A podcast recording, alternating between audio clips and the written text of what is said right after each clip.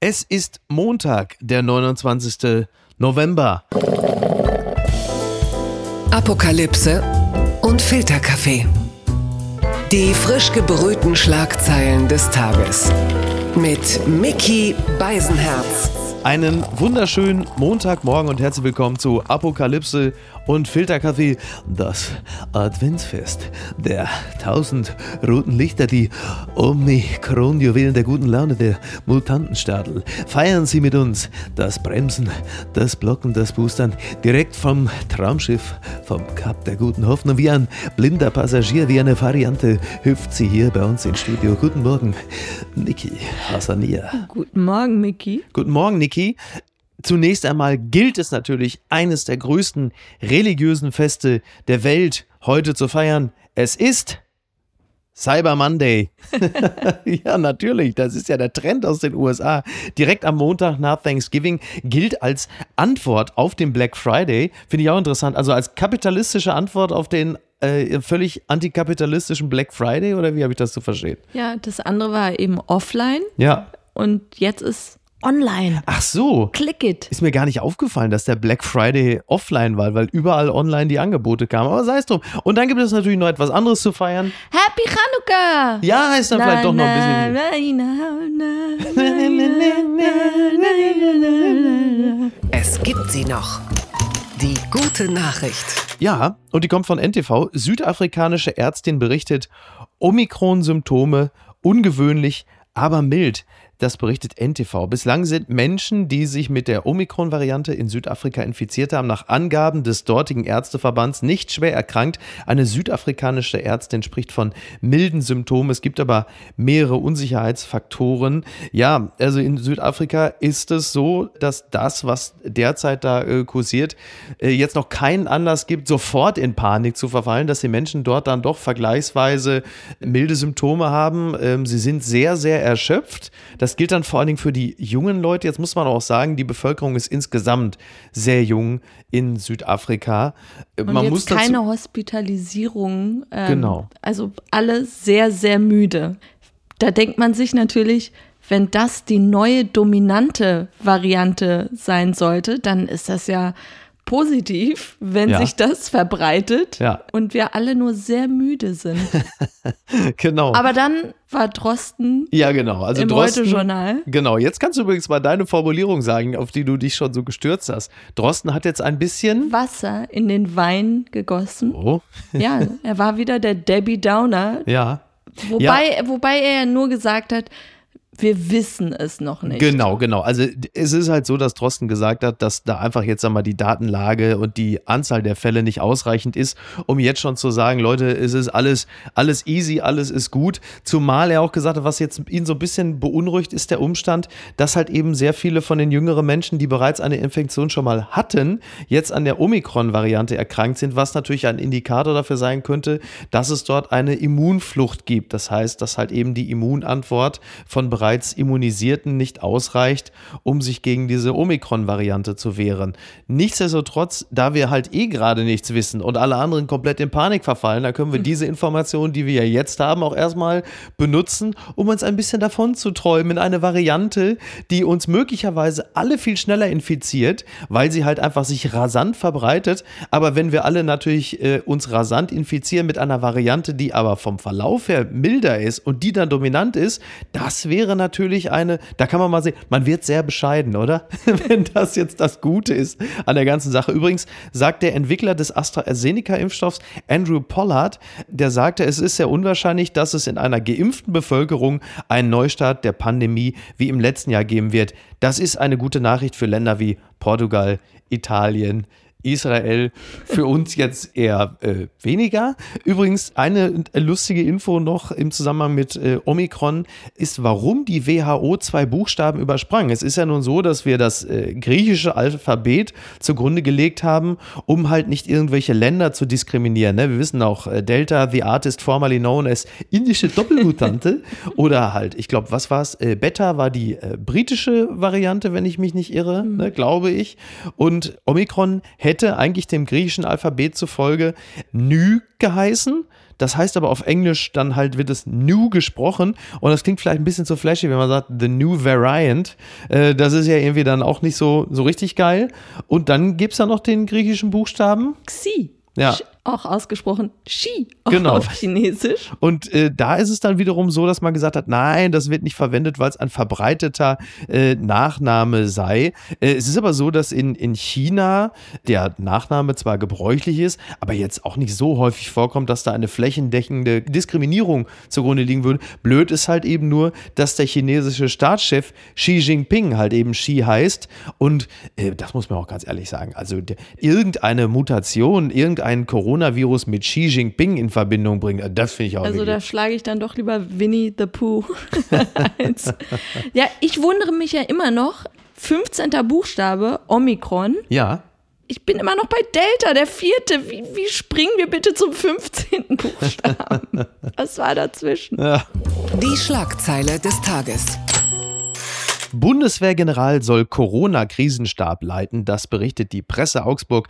Angesichts einer sich zuspitzenden Situation will die Ampelkoalition im Kampf gegen die Corona-Pandemie offenbar einen Logistikexperten aus der Bundeswehr mit der Leitung des angekündigten neuen Krisenstabes betrauen. Das berichtet die Süddeutsche Zeitung. Demnach soll diese Entscheidung schon in den kommenden Tagen und damit vor dem Amtsantritt der neuen Bundesregierung verkündet werden. Es ist wohl Generalmajor Carsten Breuer, Kommandeur des Kommandos Territoriale Aufgaben der Bundeswehr. Ja, also der, unser Colonel Covid, würde ich jetzt mal sagen, der macht es jetzt demnächst, ne? wie Per Steinbrück früher gesagt hat, dann kommt die Kavallerie und jetzt geht's ab. Ne? Ich muss ja sagen, lieber wäre es mir ja, man würde äh, das Virus einfach mit dem Material der Bundeswehr ausstatten, dann kommt es nicht mehr allzu weit. das wird ja wohl nicht. Aber gut. Ja, äh, aber Italien, Portugal haben es ja auch so gemacht. Ja. Ähm, und das schindet Eindruck bei den Leuten, glaube ich, äh, wenn du ja. da so eine starke, uniformierte ja, ja. Person hast. Genau, also das hat tatsächlich in diesen Ländern gut funktioniert. Zuletzt in Italien. Und zwar, äh, da ist es ein Afghanistan-Veteran, der Italiens Impfkampagne umgekrempelt hat.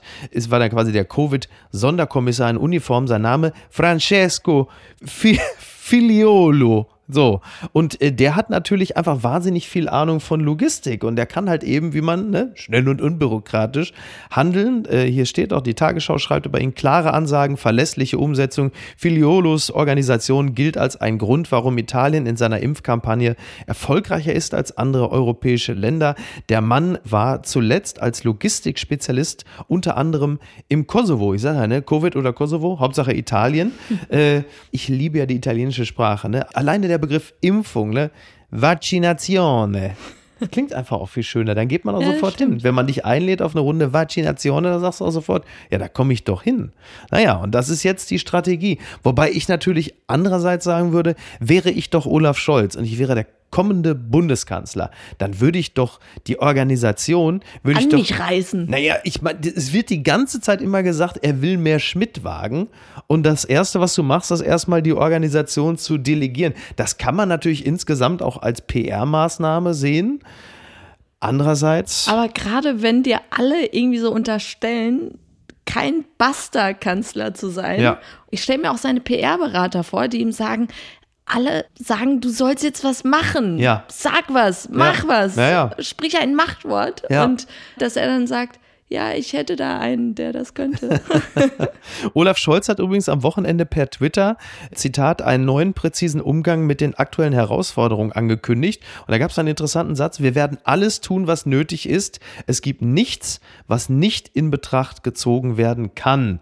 Das bedeutet natürlich, äh, nichts muss, aber alles kann. könnte er noch unspezifischer sein? ja, aber das ist natürlich vor allen Dingen bedeutet es, es ist halt einfach alles möglich. Und es ist natürlich ein Umkehrschluss dessen, was zum Beispiel jemand wie Heiko Maas, like wer ihn noch kennt, gesagt hat, es wird keinen Lockdown geben und keine Impfpflicht. Und da gibt es natürlich viele, wie jetzt zuletzt äh, Niedersachsens Ministerpräsident Stefan Weil, der fordert eine allgemeine Impfpflicht, erwägt einen Lockdown und sagt auch, wir müssen die Menschen wohl auch zu regelmäßigen Auffrischungsimpfungen verpflichten.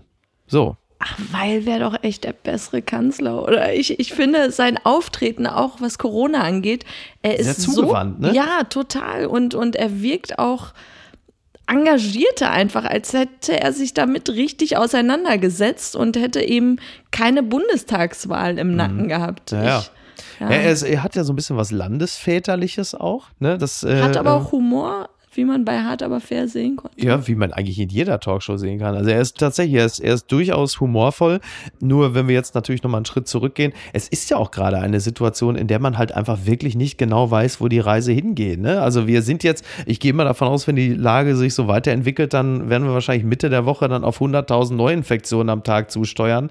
Viele Leute schreien nach dem Lockdown und Bundespräsident Steinmeier hatte ja jetzt am Wochenende nochmal an die Bürger appelliert und gesagt, man möge doch sich also quasi freiwillig seine Kontakte beschränken. Das heißt, du bist wieder bei der Eigenverantwortung, bei den Appellen. Auf der anderen Seite hast du das Stadion voll mit 50.000 Menschen in Köln. So.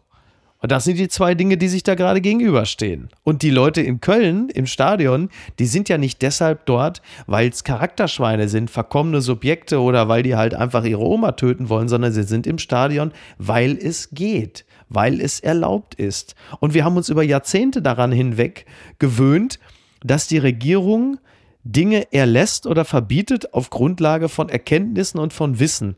Und jetzt stellen wir im Laufe der letzten zwei Jahre fest, dass die Regierung eher eine Reagierung ist und immer nur auf Dinge re reagiert, die sie nicht mehr im Griff haben und sie eben nicht vorausschauend planen. Und das ist halt etwas, wir haben uns immer darauf verlassen, wenn der Staat es erlaubt, dann wird das schon seine Richtigkeit haben. Und jetzt stellst du plötzlich fest, dem ist aber nicht so. Also meinst du, auf die Vernunft der Bürger kann man nicht so Nee, auf die Vernunft. das ist ja die. Naja, dann würde man, dann würde man ja höchstwahrscheinlich nicht ins Stadion gehen mit 50.000 Leuten. So, das muss man einfach sagen. Ich finde es ja übrigens in dem Zusammenhang natürlich auch reichlich seltsam, wie dann diese Leute wieder dann so durch die sozialen Netzwerke geprügelt werden. Da gibt es dann Fotos von denen, weil die keine ah, Maske und keinen genau, Abstand haben. Es ist einfach Déjà-vu. Es fängt alles wieder so an. Die anderen denunzieren. Dass es jetzt nicht richtig ist, da im Stadion Party zu machen, ist klar. Aber Sie sind halt merke, auch nicht die Taliban. Ja, genau. Und ich, ich merke, dass mich das Verhalten der Leute, die diese Menschen dann fotografieren und es dann online stellen, mhm echt noch mehr anwidert, weil ich mir denke, ja, großartig, was ja. machst du denn jetzt ja. da gerade? Ja, da frage ich mich auch mal, was der Sinn hinter der Sache sein soll, weil die sind ja, wie gesagt, das ist ja keine Terrororganisation, sondern es sind halt Leute, die es machen, wie es jeder auch im Kleinen kennt. Oder jetzt werden natürlich einige sagen, nein, ich mache das nicht, ich habe mich schon seit Wochen isoliert, ist ja auch okay. Aber es gibt halt viele Menschen und da greift wieder dieses, ja, dies und das, das ist nicht in Ordnung, aber ich mache ja nur mal eben kurz. Ich gehe nur mal eben kurz ins Stadion, ich, ich weil ich bin an der frischen Luft. Ich würde es wahrscheinlich nicht machen, aber. Ich, ich finde es einfach so bezeichnend, dass alles, was letztes Jahr abgelaufen ist, einfach nochmal von vorne gemacht wird. Absolut. Dieses, ich erwarte jetzt wirklich, dass demnächst wieder Toilettenpapier gehortet wird. ähm, es, es, nervt einfach. Ich bin wütend. ja, das ist noch so ein Begriff, der kommt auch wieder. Außerdem natürlich, ich kann auch wirklich Begriffe Eigenverantwortung, Freiheit, Brennglas, Kraftanstrengung, Marathon, Spaltung, Instrumentenkassen, Solidarität, Belastungsgrenze, Flickenteppich, Diskriminierung, Appell, Panne. Wir werden wirklich bald eine Brennglas, neue Brennglas. Brennglas, Brennglas. Ja, schon, Brennglas ist doppelt. Ich werde bald eine neue Sprache lernen müssen, weil die alte wirklich ist so kontaminiert. Du kannst ja nichts mehr sagen. Allein der Begriff Freiheit, ne, das ist auch so durchgenudelt, Eigenverantwortung und dieser verdammte Instrument Instrumentenkasten. Wenn das so ein Instrumentenkasten ist wie der, den wir hier zu Hause haben, wobei wahrscheinlich ist es genauso. Da ist eine, eine Zange drin, zwei Nägel und ein kaputter Hammer. So. Und so in etwa stelle ich mir auch den der Bundesregierung was, vor. Was ich interessant finde, jetzt auch bei der ganzen Impfkampagne oder nicht guten Impfkampagne, dass man Leute vielleicht nicht mehr dazu bekommt, sich zu impfen. Fair enough. Aber das mit den Boosterimpfungen, das muss noch viel lauter kommuniziert werden. Ja. Ich musste es selbst feststellen. Ich war nach fünf Monaten doppelt geimpft, wirklich der Ansicht, ach, das hält noch. Ich habe ja, noch klar. einen Schutz. Und dann machst du so einen Antikörpertest und dann kommt das Ergebnis, kein optimaler Schutz. Und du denkst ja, nach fünf Monaten, wow, mhm. ich habe mich in Sicherheit gewähnt. Ja. Schnell, Booster, Booster. Und ja, das ist noch viel zu leise und ich wette, ganz viele fühlen sich wirklich noch zu sicher mit doppelter Impfung und wissen gar nicht, dass sie schon längst die dritte brauchen. Das gibt's doch gar nicht. Da gibt es nämlich nochmal ganz andere Fälle. Dann hat man die Leute so weit, dass sie geboostert werden. Dann passiert das hier. Peinlicher Fauxpas. Hamburg vergisst Impfzentrum zu öffnen. Hunderte warten vergeblich im Regen. Das berichtet der Stern. Ja, das war am, am Wochenende. Da war es äh, in Altona. Da äh, sollten sich äh, Leute ohne Anmeldung impfen lassen können. So die Ankündigung der Sozialbehörde von 13 bis 19 Uhr. Hätten Hamburger die Gelegenheit, ohne Anmeldung die Erst- oder Zweitimpfung oder Boosterimpfung mit BioNTech, Moderna und Johnson Johnson zu erhalten. Und dann irgendwann fuhr die Polizei vorbei an der Warteschlange. Die Leute standen im Regen, teilweise auch schon zwei Stunden, und sagte, äh, am heutigen Tag findet hier keine Impfung statt. Äh, nach Rücksprache mit dem Pressesprecher der Sozialbehörde handelte es sich um ein Missverständnis. Missverständnis. Das ist richtig. Ne? Man hat es einfach schlichtweg vergessen. So, jetzt muss man sagen, in Hamburg war die Regierung sonst eigentlich nur so vergesslich, wenn es um Steuervergehen geht. Und das ist auch so eine Sache. Das ist natürlich exemplarisch für das, was in Deutschland äh, flächendeckend äh, richtig schief läuft. Du hast also demnächst Geimpfte, Ungeimpfte und ganz viele Weggeschickte.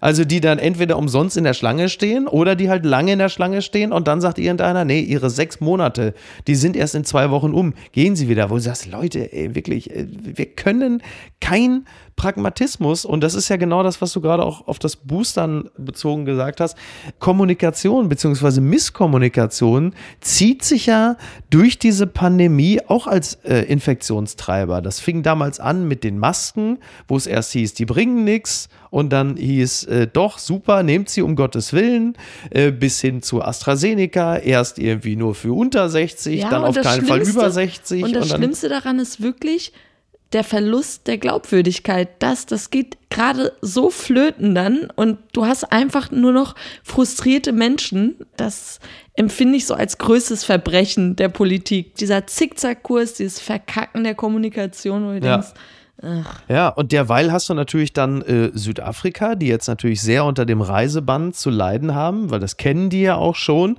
Und dann hast du unter anderem so jemanden wie den Johannesburger Zukunftsforscher Graham Codrington, der äh, schimpft, der sagt schon wieder dasselbe Lied. Nur weil seine Virologen zu den Besten der Welt gehören, wird das Cup der guten Hoffnung von Europa abgestraft. Das heißt, die haben dort einfach hervorragende Mediziner, die sehr gut sequenzieren und oft schneller als ihre Kollegen in Europa in der Lage sind, so ein, ein Virus oder eine neue Variante zu detektieren. Und selbst wenn es, wenn es tatsächlich aus Südafrika stammen sollte, die neue Variante, dann ist es ja trotzdem eine gewisse Form der Perfidie, weil du durch den Reisebann natürlich exakt die Länder bestrafst, die du durch die mangelnde Impfstoffversorgung erst in diese Situation gebracht hast. Also auch ein, ein Teufelskreis. Merkel rückt die Patente raus. Merkel, zieh die Spritze auf. Pack die Patente aus. Ich will ins Gym gehen. Das hat mich überrascht. JU befragt Vorsitzkandidaten, das berichtet die Welt. Er wolle der Anwalt der jungen Generation sein, verspricht Friedrich Merz. Die drei Bewerber für den CDU-Vorsitz haben sich den Fragen der Jungen Union gestellt. Friedrich Merz, Norbert Röttgen und Helge Braun sprachen sich dafür aus, Frauen und jungen Menschen mehr Mitwirkungsmöglichkeiten zu geben. Jetzt werden sie langsam panisch alle, ne? Das merkt man. Das ist wirklich, das ist so Und ich gut. empfinde es immer mehr als Beleidigung. So Frau wird wirklich als Mindergruppe. 50 Haben sie Prozent der plötzlich entdeckt. Bevölkerung sind Frauen. Und. Junge. Frauen und Junge. Ja. Und dann auch noch junge Frauen. Ja. Das ist ja quasi, für, ist, ist ja für viele aus erzählt wie so eine Art Mutation. Oh Gott, die Frauen und die Jungen, sie mutieren. Sie gibt jetzt ganz viele junge Frauen. Da muss man doch, da muss ich doch. Und äh, Merz ist jetzt quasi, der ist jetzt so sehr der, junge, der Anwalt der jungen Leute wie Peter Hane.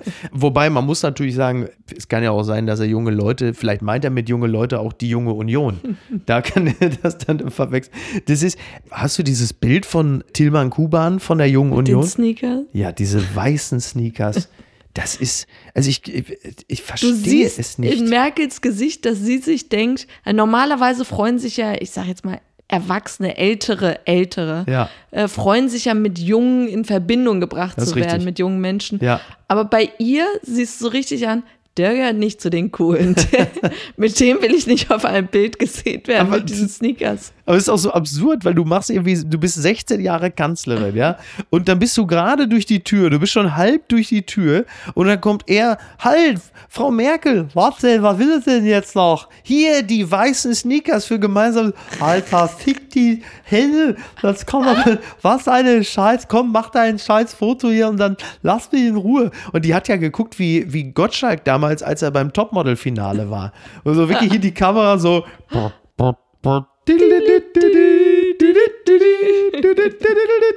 Meine Fresse. Ich finde, ich finde äh, Tilman Kuban, die junge Union sind für weiße Sneakers das, was Trump für rote Kappen war. Oder? Du kannst wirklich. Zum Menschenabweiser. Ja, du kannst. ja, du kannst sie wirklich eigentlich nur noch verbrennen. Das ist wirklich, wirklich Wahnsinn. Nichtsdestotrotz, ich bin mittlerweile der festen Überzeugung, A, dass Friedrich Merz Parteivorsitzender wird und B, dass es auch wirklich für den politischen Diskurs gut ist. Du hast mal wirklich so einen die-hard Konservativen, die CDU ist wieder die CDU und jetzt stell dir mal die Debatten vor. Merz versus Scholz, okay, versus Lindner versus Söder. Also das ist doch toll oder? Das wird spannend. Das wird wirklich, das wird. Du hattest einen interessanten Satz noch gesagt zum Thema, wie wir auf Friedrich Merz blicken. Das fand ich äh, wahnsinnig ja, spannend. Das ist ja jetzt sein dritter Anlauf, soweit ich weiß. Mhm. Und, Ja, ja. und ich, wie das so mit Häme analysiert wird, dir so, ja, wann lernt er es endlich? Wann gibt er denn auf? Und das finde ich so, so interessant, weil normalerweise würde man ja sagen, good for him. So Ja. dieses, er gibt nicht auf, er ist resilient und er versucht es nochmal und nochmal. Und in den USA zum Beispiel ist das ein Faktor, wo man sagt, wow, beeindruckend. Ja. Und hier schaut man so wirklich so, was ein Trottel. So, wann lernt er es endlich? Wann, wann kommt die Message endlich Ja. bei ihm an, dass er aufgeben soll? Und wir ja sogar auch. Wir haben ja auch immer Absolut, mit, mit natürlich. Terminator. die Ersten, die ihre billigen er Witze nicht, machen. Ja, er ist nicht unkaputt. Genau. Warum ist er so? so Ja, absolut. Deutschland ist so ein bisschen wie, wie Homer Simpson. Ich glaube, als er das Bart damals sagte, als Bart gescheitert ist, also, ich hoffe, du hast deine Lektion gelernt. Das Beste im Leben ist, es gar nicht erst zu versuchen. Merz ist, und Merz ist halt so der Rocky Balboa der Union. Der sagt, es kommt nicht darauf an, dass, Nicht wie häufig man zuhaut, sondern wie häufig man getroffen werden kann und wieder aufsteht. Frau Schausen, das wissen Sie so gut wie ich. Gucken mal, wer da spricht. Kim Jong-un bans leather coats to stop citizens stealing his drip. Das meldet Die Macht muss man haben, ja. Dazed. Police are cracking down on an impure trend of imitating the North Korean leader following the country's ban on mullets and skinny jeans. Das hatten wir vor ein paar Wochen schon berichtet, dass in Nordkorea äh, Fukuhila und Skinny Jeans verboten sind, weil sie so den, den westlichen Zeitgeist, den hippen westlichen Zeitgeist repräsentieren würden. Und jetzt ist es so, dass auch Leder, ja, so, so doppelreihige Lederjacken und Ledertrench, die sind jetzt verboten. Es gibt dann wohl äh, billige Hersteller von Fake-Lederjacken, die den coolen Style von Kim Jong-un imitieren. Und der hat halt einfach gesagt, nee, nee, Freunde, das ist mein Signature-Look, der wird hier nicht kopiert. Für mich ist, also das sage ich ganz ehrlich, für mich ist Kim Jong-un der schlimmste Tyrann der Modebranche, direkt nach Wolfgang Job. Das sage ich ganz deutlich. Sage ich ganz deutlich. Ja, aber wer kennt das nicht? Du hast irgendwie so ein cooles It-Piece und trägst es und denkst, keiner hat es. Ja. Ich bin die Einzige. Und dann bringt H&M es raus und alle tragen es. Was meinst du, wie gerne ich Bundeskanzler wäre, dass ich das Tragen von äh, Rollkragenpullovern, von irgendwelchen zweitrangigen... Lassen. Ja, andauernd jetzt, egal wo du hinguckst, tragen sie plötzlich Rollkragenpullover. Das war mit den Frotte-Polos schon schlimm. Mike Mäuser ausgenommen. Mike Mäuser ausgenommen. Der darf das. Liebe Grüße an dieser Stelle, der liebe Kollege von RTL, der darf das. Ansonsten ist das wirklich das. Das, das ist aber wirklich das allerletzte. Aber, Aber- es gab es ja vorher auch schon. Also ich kann mich noch ganz genau erinnern, wie ich meine Strickjacke getragen habe, als ich mich mit meinem Freund Frank Ron getroffen habe, mit Corby. Und ein paar Jahre später hat mir das Jeff Bridges nachgemacht, den Zipi Klaparski mit der Strickjacke. Ich bin eigentlich der Dude. Aber zurück zu Kim Jong-un. Ja. Du musst dir vorstellen, da laufen dann Leute einfach so nichts an mit ihren Lederjacken, mit ihren Imitaten da Ja. durch die Gegend und dann kommen Sicherheitsleute und nehmen ihnen die Jacken weg Ja. und sagen, sorry, das darf nur äh, Ja. Ja. Dear Leader. Eben, du rennst ja mit deiner Jacke rum und denkst, was ein herrlicher Tag. äh, Im nächsten Moment äh, stehst du auf so einem Kasernenhof und einer zündet die Flagge an. das ist ja irgendwie auch, also übrigens, hast, weil wir gerade von Style sprechen, äh, jetzt ist ja in den USA der Ridley Scott-Film House of Gucci äh, gestartet über den Mord äh, im Modehaus Gucci. Und dieser Film äh, hat wohl das Interesse an der Luxusmarke um ein Vielfaches gesteigert. Wie unter anderem The Guardian berichtet, sind die Suchanfragen für Gucci-Bekleidung äh, im Vergleich zur Vorwoche um 73 Prozent gestiegen. Bei äh, Adlermoden zieht man schon Hölzchen, wer sich erschießen lassen muss, um die Marke wieder fit zu machen. Aber, Ja, ich habe, äh, ich freue mich sehr auf den Film. ja, Ich weiß nur noch nicht genau, was ich davon halten soll. Viele, die den gesehen haben, haben auch gesagt, bitte guck den. ja, Ich weiß nicht, ob das eine Komödie sein soll. Also, Okay. Also ich glaube, das tolle wird, Besetzung auf jeden ich glaube, Fall. das ne? wird so ein richtiger Kultfilm.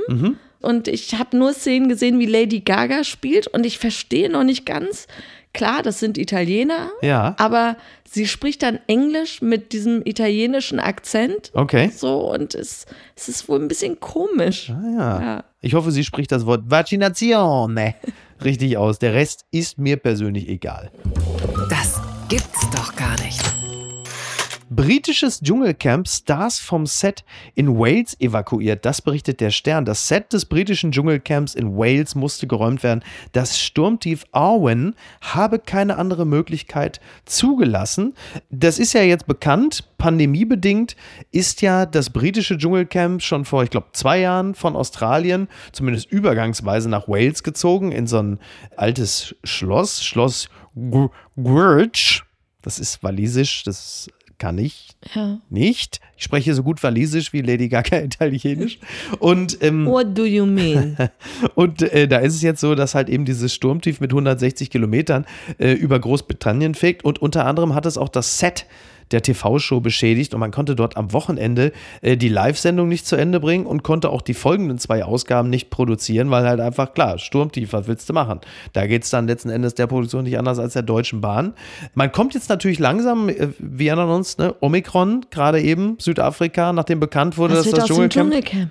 ja, also tut mir leid. Wir haben Wales, da zieht ein Sturmtief durch. Wir haben Südafrika, da kommt plötzlich Omikron. Die Natur wehrt sich. Die Natur wehrt sich gegen Glöckler und Co. Das ist jetzt immer offensichtlicher. Das habe ich ja letztens dir auch noch gesagt, kurz vom Thema weg, aber die Heranwachsenden tun mir leid. Also jetzt gar nicht Kinder, die packen das schon, aber Ja. die, die jetzt so 23, 24 sind, von der Uni kommen und ich spreche jetzt für meine Generation Ja. 85er Jahrgang. Ich weiß noch, wie da alle ihre Uni-Abschlüsse hatten, voller Hoffnung waren. Ja. Aber es war einfach das Jahr 2008, Lehman-Pleite. Ja. Und sie kommen raus und finden keine Jobs und gar nichts. Und das war alles vom Mensch gemacht, Ja, ja. Also diese Finanzkrise. Ja. Und was haben die Leute jetzt, die von der Uni kommen? Die haben einfach das Klima. Also es ist einfach, ich weiß nicht, was man denen sagen kann. Ich, Ja, äh, was sollen die jungen Menschen sagen, die gerade von der Berufsschule gekommen sind oder auf der RTL Ficky Ficky Insel waren und jetzt dann ins Dschungelcamp wollen und da geht auch nichts so. was soll aus denen noch Was werden? soll denn aus denen werden?